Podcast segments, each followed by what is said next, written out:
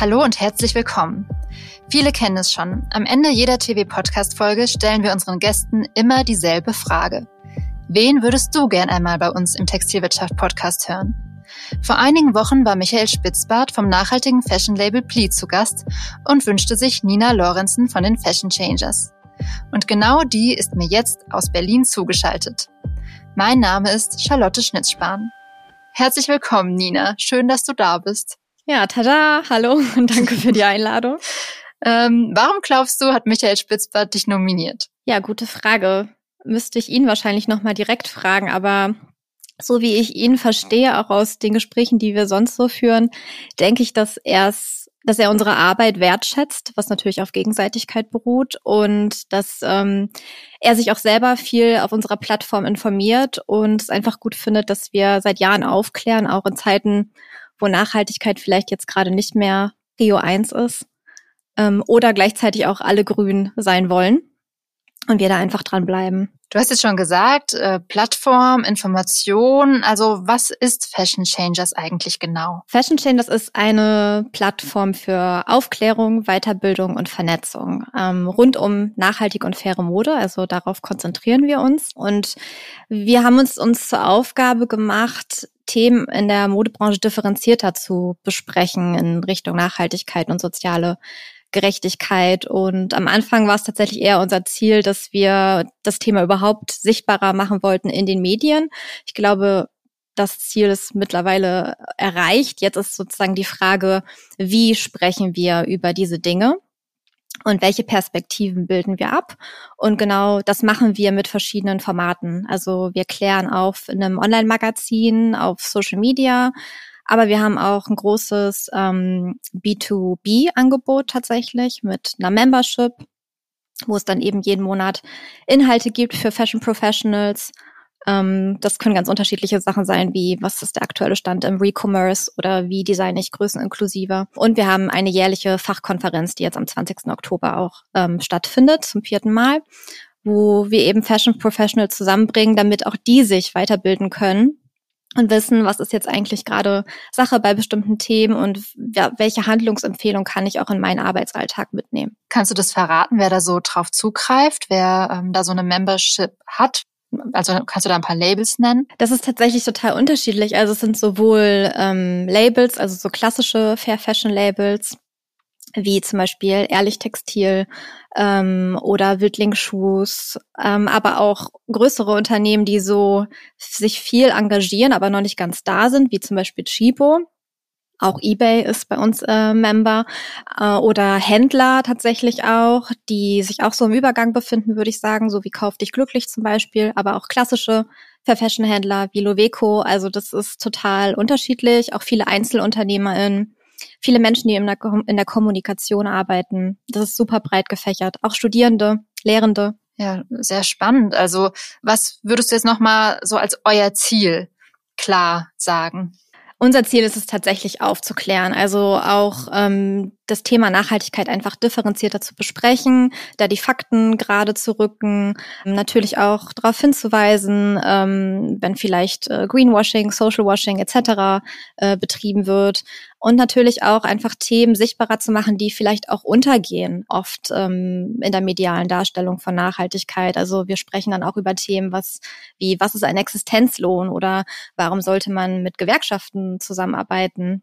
Also das findet alles parallel zu auch Themen bei uns statt wie das sind die fünf schönsten äh, Labels für nachhaltige Pyjamas oder so. Das kann halt alles bei uns parallel stattfinden. Das heißt, ihr habt dann auch mehrere Erlösquellen, nehme ich an. Ne? Also das Membership wird dann das eine sein. Kannst du uns da auch mal einen Einblick geben, wie ihr euch finanziert? Genau, also das, was oft gedacht wird, ist, dass wir gemeinnützig äh, sind. Das ist nicht der Fall. Ich glaube, die Mischung ist halt ungewöhnlich, dass man als Profitunternehmen sich so stark für Bildungsthemen einsetzt. Aber wir sind als GBR organisiert und haben genau verschiedene Einkommensströme, wie über unsere Membership, die sich durch monatlich oder jährliche Mitgliedsbeiträge finanziert, unsere Konferenz mit Ticketeinnahmen, ähm, Sponsoring-Geldern Und ähm, Vorträge halten wir auch, wir beraten ähm, auch und haben auch ein Buch geschrieben. Da würde ich jetzt nicht unbedingt sagen, dass sich das finanziell gelohnt hat,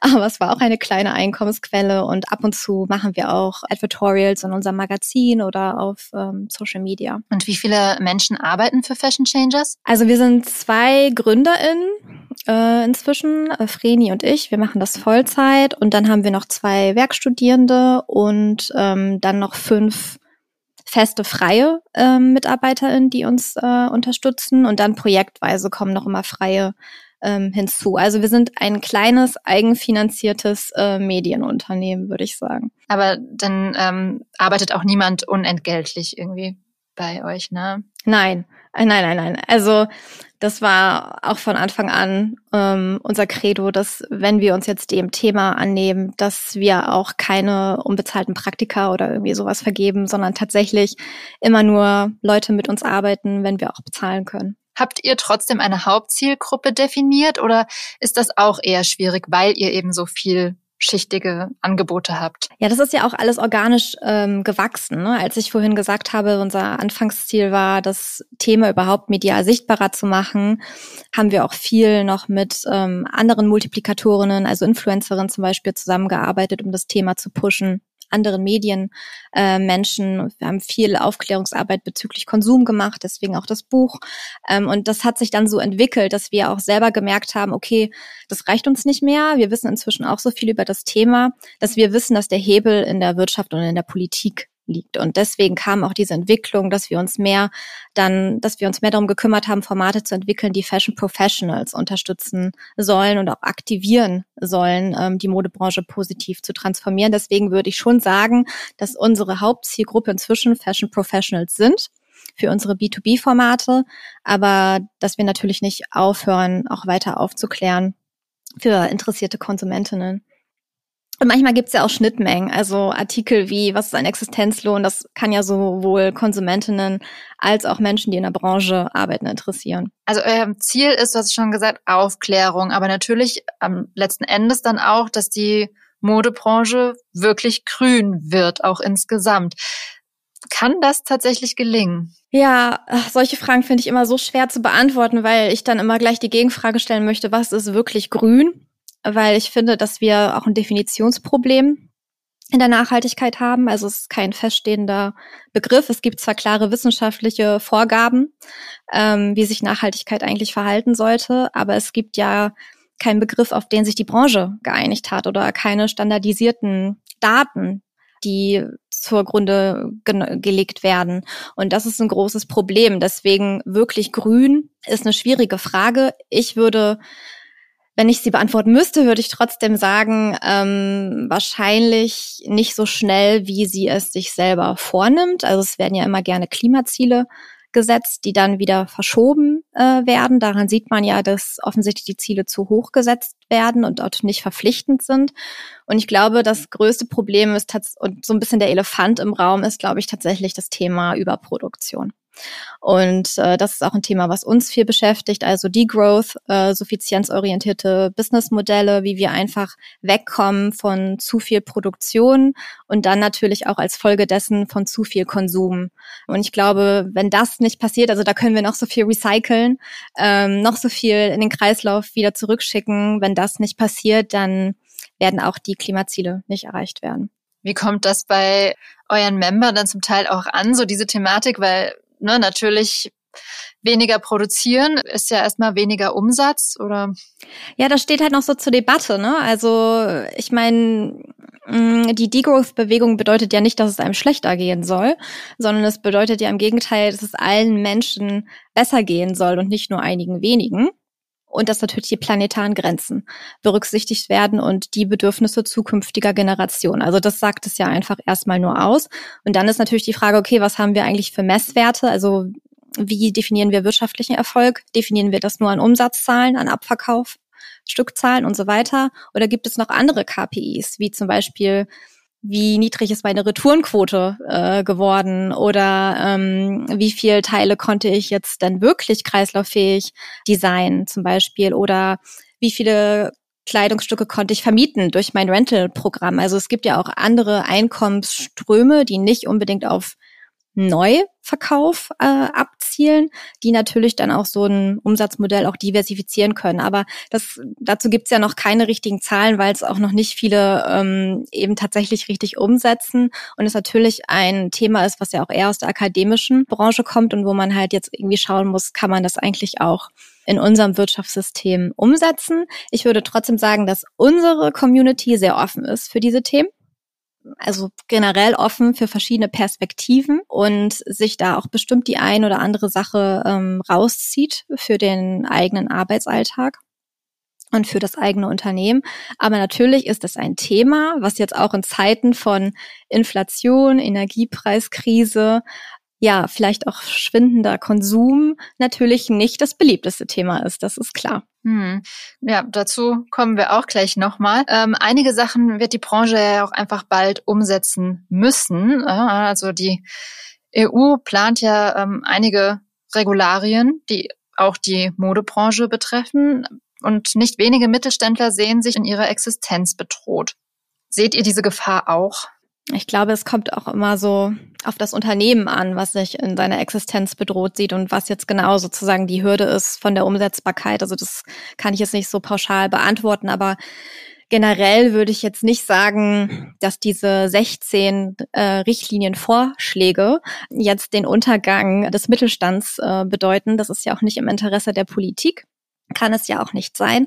Von daher würde ich da immer mir wünschen, dass man da ein bisschen konstruktiver draufschaut und sich da eben auch verschiedene Perspektiven anhört. Und dann kommt es natürlich auch darauf an, okay, wie ist denn das Unternehmen aufgestellt, was Innovation angeht oder was Nachhaltigkeit als Hygienefaktor angeht? Also da gibt es ja verschiedene Kriterien, warum ein Unternehmen es jetzt vielleicht nicht schafft. Hängt es dann jetzt wirklich an diesem einen Richtlinienvorschlag, ähm, warum es jetzt finanziell schlechter geht? Das würde ich grundsätzlich immer ein bisschen in Frage stellen. Und ich muss auch ehrlich gesagt sagen, ich wundere mich auch ein bisschen über diese Haltung oder dieses schnelle Vorpreschen und laut äh, werden über diese Vorschläge, weil erstens ist es ja nicht so, als ob man da nicht mitreden könnte und es nicht viele Wirtschaftsverbände gäbe, die das auch tun.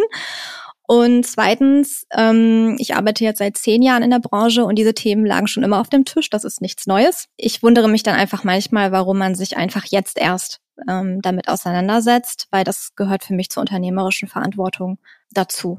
Was du eben auch schon angesprochen hattest, war, dass die Themen vielleicht mitunter gerade nicht die beliebtesten sind. Ja, angesichts der Inflation, der aktuellen Konsumlage und auch Studien zeigen, und wir hören das auch in unseren Gesprächen mit den Händlern, ähm, dass es den Gros der Menschen dann doch oft in erster Linie um den Preis eines Produktes geht. Das sieht man ja auch nicht zuletzt im Erfolg von Shein, Temu und Co. Ist das frustrierend für dich? Also beruflich gesehen finde ich, sind das erstmal interessante Phänomene, die ich mir gerne anschaue. Also Ultra Fast Fashion als Steigerung von Fast Fashion ist ja erstmal ein interessantes soziologisches Phänomen auch, was man sich, äh, was ich mir dann gerne anschaue. Natürlich ist das absolut kontraproduktiv äh, für unsere Arbeit zum Beispiel. Ähm, andererseits denke ich mir auch oft, ich verstehe, kann es auch teilweise verstehen, das System hat uns dazu erzogen, dass Mode schnelllebig ist, dass sie nicht immer unbedingt einen monetären Wert hat. Von daher mache ich jetzt nicht unbedingt allen Menschen einen Vorwurf, dass sie, ähm, in dem Fall muss man ja sagen, billig einkaufen gehen. Und ich, ich denke mir immer, es kann ja nicht sein, dass am Ende der Preis darüber entscheiden muss, ob ich jetzt nachhaltiger einkaufe oder nicht. Also es wäre ja schön, wenn ähm, die Wahl auch den Konsumentinnen abgenommen würde und sich das nicht mehr am Geldbeutel festmacht. Von daher denke ich, sind das andere Hebel, die man da bewegen kann, um halt diese Preislage auch zu verändern. Also gerade im nachhaltigen Bereich, klar reden wir natürlich immer über Preise, weil natürlich die Mehrkosten eingepreist äh, sind. Ja, also der eine fairere Entlohnung, äh, irgendwie eine ressourcenschonendere Verarbeitung. Das ist, sind ja alles internalisierte Kosten. Und deswegen ist das Produkt oft teurer im, im Mainstream-Markt. Und das sind natürlich Dinge, wo eigentlich man sagen muss, okay, da muss die Politik halt andere Bepreisungsmodelle ähm, einführen, unserer Meinung nach. Also zum Klimaschadenskosten, ja, also zum Beispiel eine CO2-Bepreisung und so weiter. wo dann vielleicht die Einnahmen auch umgelagert werden, ne? also dass äh, das auf einkommensschwache Haushalte dann umverteilt wird, so dass die sich dann auch die Produkte äh, leisten könnten. Und das sind alles so Dinge, die müssten eigentlich passieren, damit das nicht mehr dann nur am Preis hängt und der Preis nicht immer sozusagen der Faktor Nummer eins ist, der das dann entscheidet. Wobei ich auch nicht glaube, dass das immer so ist. Ich hatte schon mit Michael Spitzbart, also von Fleet, darüber gesprochen. Ähm, oder der Aufhänger für unser Gespräch war ja auch, dass er selbst sein Label bedroht sieht und dass es ja aktuell auch im Fair Fashion Bereich Insolvenzen gab, die wir auch vermelden mussten. Also Wunderwerk ist insolvent, Derberg stellt den Betrieb ein. Kalida gibt zumindest die Marke Ehrlich Textil auf, von der man sich vorher mehr versprochen hat oder anders damit arbeiten wollte. Der nachhaltige Department Store Tomu in den Niederlanden ging pleite. Ist es für grüne Unternehmen also anspruchsvoller, rentabler zu wirtschaften? Ja, also wir haben uns das auch letztens mit dem Rental-Markt angeguckt, weil es ja unglaublich viele Rental-Anbieter gab, die vor ein paar Jahren auf den Markt gekommen sind und sich das jetzt auch konsolidiert. Hängt das wirklich immer mit der aktuellen Situation zusammen oder hängt das auch mit dem Geschäftsmodell zusammen? Und ich finde, da muss man immer sehr differenzieren. Auch bei Wunderwerk wenn ich es richtig verstehe, ist der stationäre Handel bei Wunderwerk insolvent, nicht der Onlinehandel, der gut funktioniert. Oder bei Ehrlich Textil kann man sich die Frage stellen, war das ein guter Match mit Kalida ähm, zusammenzuarbeiten, wenn Kalida offensichtlich ganz andere KPIs hat als vielleicht Ehrlich Textil und der Wachstum einfach nicht schnell genug ging und andere, alle anderen KPIs nicht wichtig genug sind. Also das hat ja verschiedene Gründe, warum, warum das passiert. Dass natürlich die Krisenpermanenz nicht dabei hilft, ist total klar. Aber ja, es gibt einfach mehr Herausforderungen, die habe ich ja gerade schon sozusagen erwähnt. Es gibt einfach kein Level Playing Field. Es, die Wettbewerbsbedingungen sind einfach ungleich zwischen nachhaltigeren und konventionelleren äh, Marken und deswegen ist es für nachhaltige Marken schwieriger, rentabler zu wirtschaften, weil die politischen Weichen und ähm, Anreize einfach äh, nicht stark genug gegeben sind. Hinzu könnte ich auch mir vorstellen, dass auch viele Konsumentinnen total verwirrt sind, weil jetzt alle grün sind und es vielleicht dann nicht immer ersichtlich ist, warum ich jetzt zum Fair Fashion Pionier gehen sollte für ähm, 100 Euro oder ob ich jetzt zum Discounter gehen soll und das vermeintlich gleiche Produkt für die Hälfte des Preises kaufen sollte. Das ist ja auch total schwierig für Konsumentinnen, das zu unterscheiden. Ja, absolut. Würdest du dir da auch wünschen, dass es zum Beispiel viel weniger Zertifikate gibt, die dann klarer sind? Oder arbeitet ihr da auch irgendwie daran, da neue Ideen zu entwickeln? Ja, wir gucken uns generell immer sehr stark den Zertifikatemarkt auch an. Gerade für unsere Member-Community ist das ja auch total wichtig, also zu wissen, wann brauche ich eigentlich ein Zertifikat, auf welche kann man sich eigentlich verlassen, aber welche kennen auch Kundinnen. Generell würde ich mir wünschen, dass Unternehmen einfach aufhören, eigene Zertifikate zu benutzen, also sich selber bewerten und das nicht von Dritten auditieren äh, zu lassen. Und ja, es wäre tatsächlich, finde ich, hilfreicher, wenn man weniger Zertifikate hätte, wo vielleicht auch die kommerziellen Interessen einfach nicht so hoch sind. Genau, und einfach auch ganzheitlichere Zertifikate. Tatsächlich ist es ja auch gerade tatsächlich sehr schwer, überhaupt herauszufinden, okay, ist das jetzt eher ein Öko-Siegel oder hat das, bewertet das auch soziale äh, Mindeststandards? Da gibt's ja einfach so viel und da muss man sich nichts vormachen. Das ist für Konsumentinnen einfach ein undurchdringlicher äh, Dschungel. Und da haben sich vielleicht so ein paar Zertifikate jetzt hervorgetan, die man einfach schon öfter gesehen hat und dann vertraut in Anführungszeichen, man den dann eher, weil man natürlich auch auf so eine Art Orientierungshilfe angewiesen ist, wenn alle sagen, sie sind jetzt klimaneutral oder recyceln und so weiter. Man spürt ja auf jeden Fall auch deine Leidenschaft für das Thema. Würdest du euch auch als Modeaktivistin bezeichnen oder ist das ein Begriff, den du nicht so gerne hörst? Mm, also wir haben ja den Begriff Modeaktivismus für uns selbst so geprägt, äh, weil wir schon das verbinden, also eben nicht nur das Wirtschaften, also wir müssen ja auch Geld verdienen, um überhaupt unsere Inhalte zu kreieren, aber wir verbinden das halt mit einer Systemkritik und adressieren das tatsächlich auch und haben in den letzten Jahren auch immer einen Großteil unserer Zeit dafür aufgebracht, uns modeaktivistisch zu engagieren.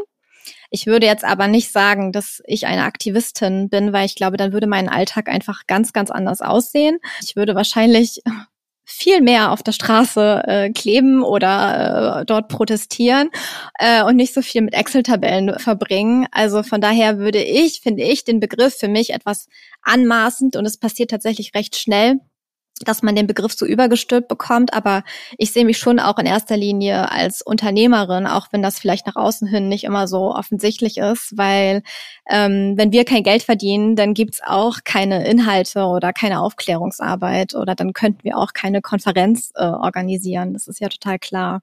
Aber die Verbindung ist uns eben wichtig, also dass man nur weil man ein Profit-Unternehmen ist, es nicht bedeutet, dass man sich nicht politisch engagieren sollte.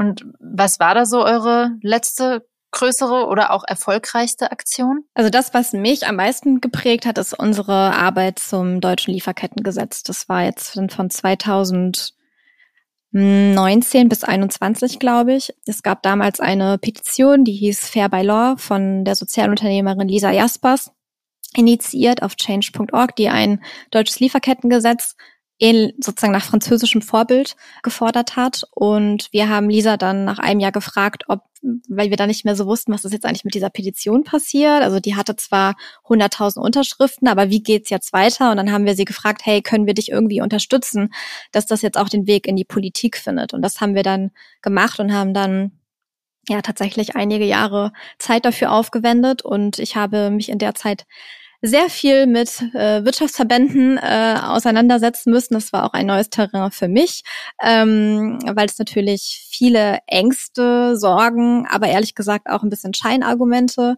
gab, um dieses Lieferkettengesetz zu verwässern. Und gleichzeitig musste man Politikerinnen finden, die bereit waren, dieses Thema auf die Agenda zu setzen und auch mit in den Bundestag zu tragen.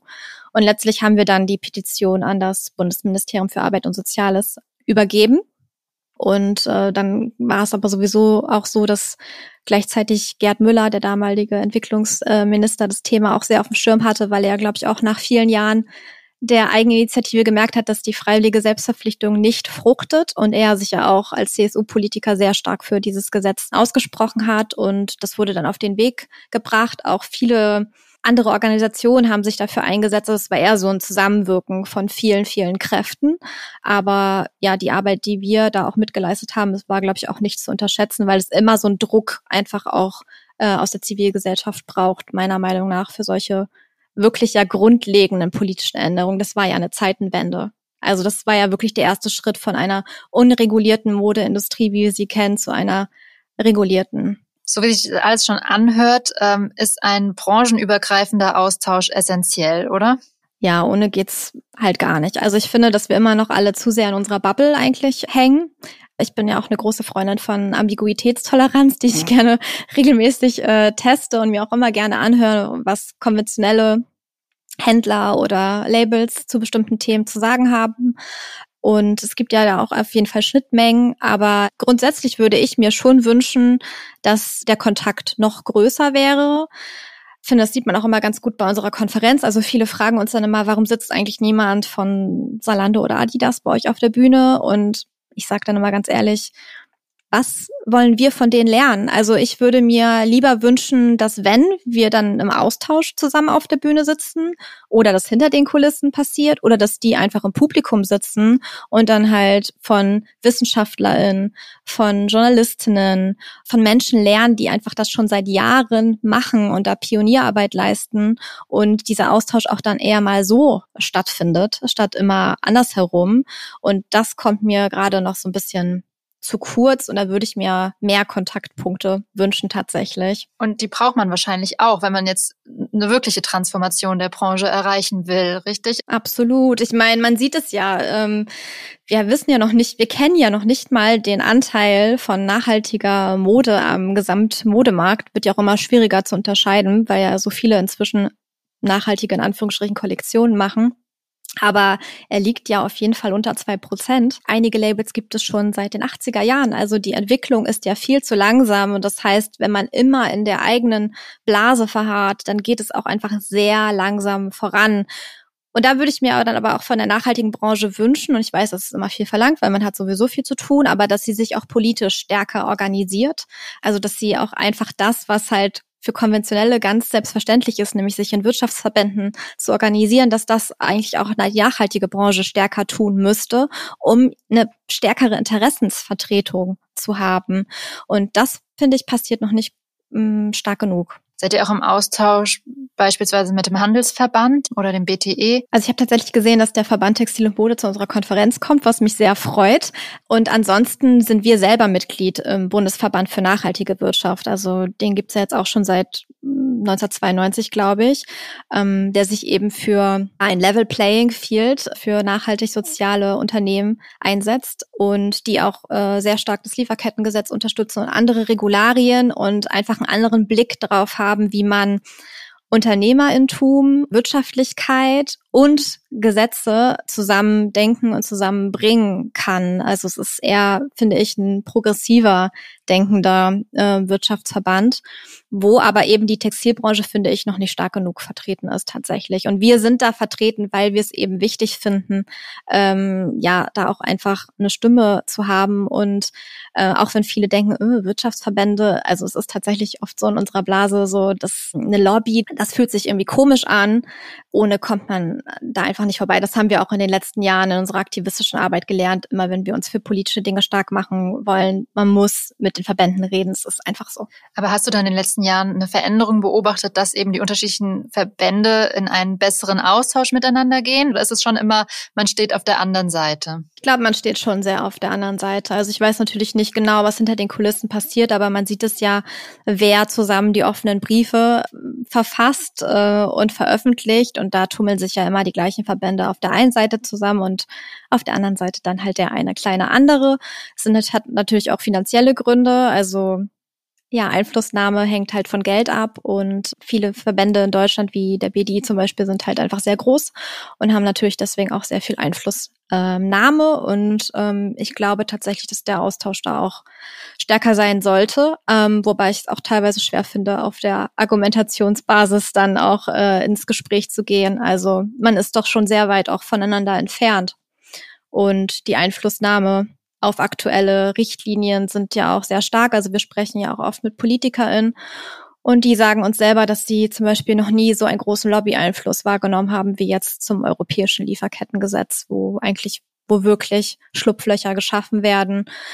Das sind natürlich Dinge, ja, wünschte ich immer, wir hätten auch mehr Zeit, da stärker drauf zu schauen, weil die, glaube ich, auch oft untergehen. Aber dafür gibt's da auch tolle NGOs, die das natürlich machen und da immer dranbleiben. Aber die Frage ist halt immer, wie kann man mehr Aufmerksamkeit für diese Themen bekommen? Austausch kann auch international erfolgen. Ist das bei euch auch der Fall, dass ihr euch da viel austauscht? Weil du hast auch schon gesagt, das Lieferkettengesetz, das Deutsche war dann auch nach französischem Vorbild. Tatsächlich für unsere alltägliche Arbeit nicht. Ähm, also für die politische Arbeit dann vielleicht schon, aber sozusagen für all unsere andere äh, Arbeit tatsächlich nicht. Also auch wir haben uns auch von Anfang an vorgenommen, wir konzentrieren uns auf die deutschsprachige Fashion Professional Community, weil wir es oft auffällig finden, tatsächlich, wenn man jetzt Branchenpresse liest oder so, dass es sehr viele Beispiele aus dem anglophonen Raum gibt, also auch Best Practice Beispiele oder auch Daten und weniger aus der Dachregion. Und das ist für unsere Community, die dann zu unserer Konferenz kommt oder Teil unserer Membership ist, natürlich wichtiger ist, weil es ja auch nicht immer eins zu eins übertragbar ist, weil es unterschiedliche Bedingungen gibt, da auch Best Practice Beispiele aus dem, aus der Dachregion zu bekommen. Und deswegen haben wir uns dafür entschieden, entschieden. Natürlich gibt es aber auch Momente, wo es äh, total notwendig ist, dass wir auch mit internationalen äh, Menschen sprechen, weil wir haben eine globale Lieferkette, ähm, wir haben Produzentinnen am Anfang der Lieferkette und die wollen wir natürlich auch hören und nicht nur über sie sprechen. Und in dem Moment findet der Austausch natürlich schon sehr stark statt. Den brauchen wir auch, weil wir sonst auch gar nicht teilweise natürlich verstehen, was wir überhaupt einfordern oder warum oder welche Perspektiven es äh, da gibt. Das ist total wichtig, auch diese Perspektiven abzubilden, was ja immer auch noch nicht so oft passiert. Also es wird oft über Produzenten gesprochen und was sie alles erfüllen müssen. Aber wirklich in das Gespräch mit Produzentinnen zu gehen, das finde ich passiert tatsächlich auch noch zu selten. Seid ihr denn auch im Gespräch mit ähm, so ich sag jetzt mal, mittelständischen Multilabel Modehandel? Oder ist das auch was, ja, wo ihr lieber noch mehr Anknüpfungspunkte hätte? Also du hast ja am Anfang ein paar Namen der Member genannt, hast dann auch gesagt, zum Beispiel, hm, man würde sich eher wünschen, dass auch Zalando mal da wäre. Wie sieht es eben mit so einem Multilabel-Händler aus? Also ich finde es interessant, dass ich habe das Gefühl, im letzten Jahr hat sich viel getan und alle öffnen sich so ein bisschen mehr. Wahrscheinlich, weil man sich auch einfach selber umschaut und ja auch eine Daseinsberechtigung braucht für das eigene Business.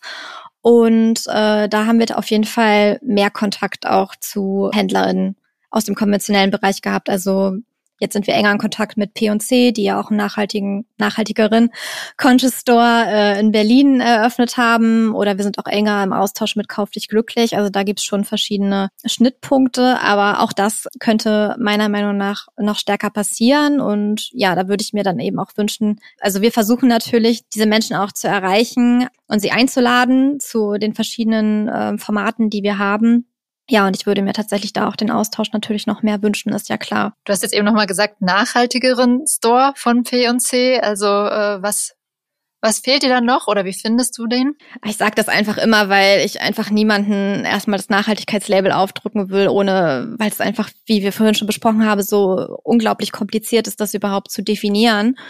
Ja, also ich, ich gucke mir das an. Ich gehe auch generell ähm, in nicht nachhaltige Läden, um mir das Angebot anzuschauen. Ich meine, es ist auch Recherche. Ich spreche auch mit äh, HändlerInnen äh, und so weiter. Und ich glaube, da ist noch viel Luft nach oben. Da geht es dann nämlich am Ende auch darum, warum sind eigentlich bestimmte Produkte hier und äh, andere vielleicht nicht oder was sind die Entscheidungskriterien und so weiter.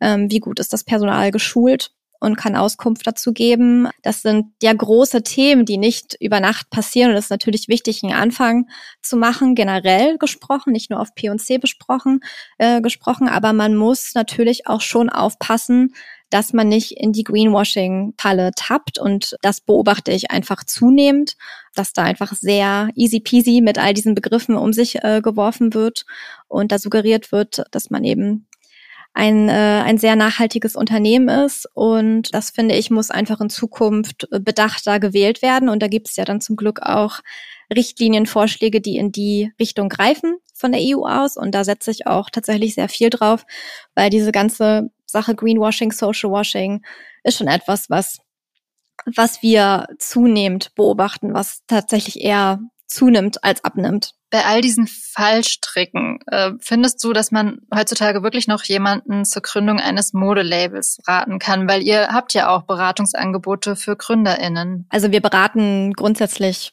alle Unternehmensgrößen, aber es kommen auch viele GründerInnen zu uns.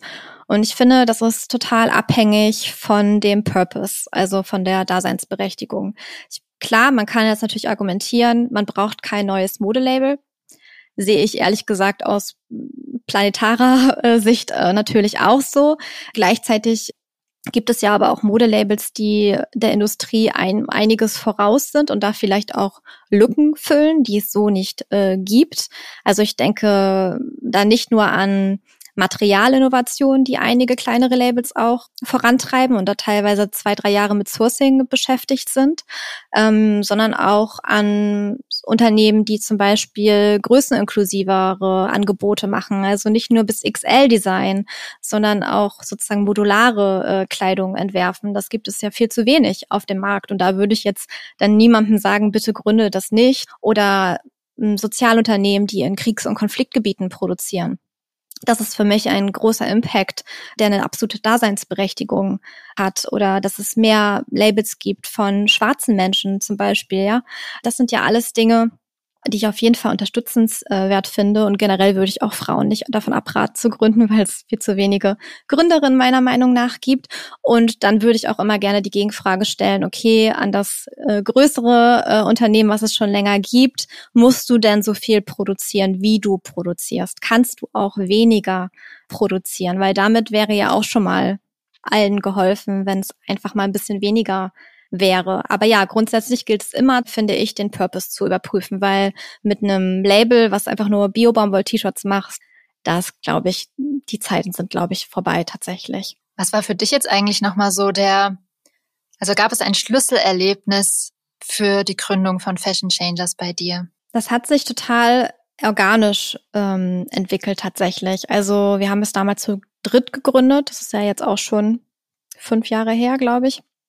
Und sind alle selber aus dem Medienbereich äh, gekommen und hatten damals Blogs, so war das damals noch, äh, zu, dem Thema. Also alle haben so aus unterschiedlichen Perspektiven äh, zum Thema Nachhaltigkeit und Mode äh, geblockt und wir haben dann eben gedacht, warum machen wir das eigentlich alle alleine?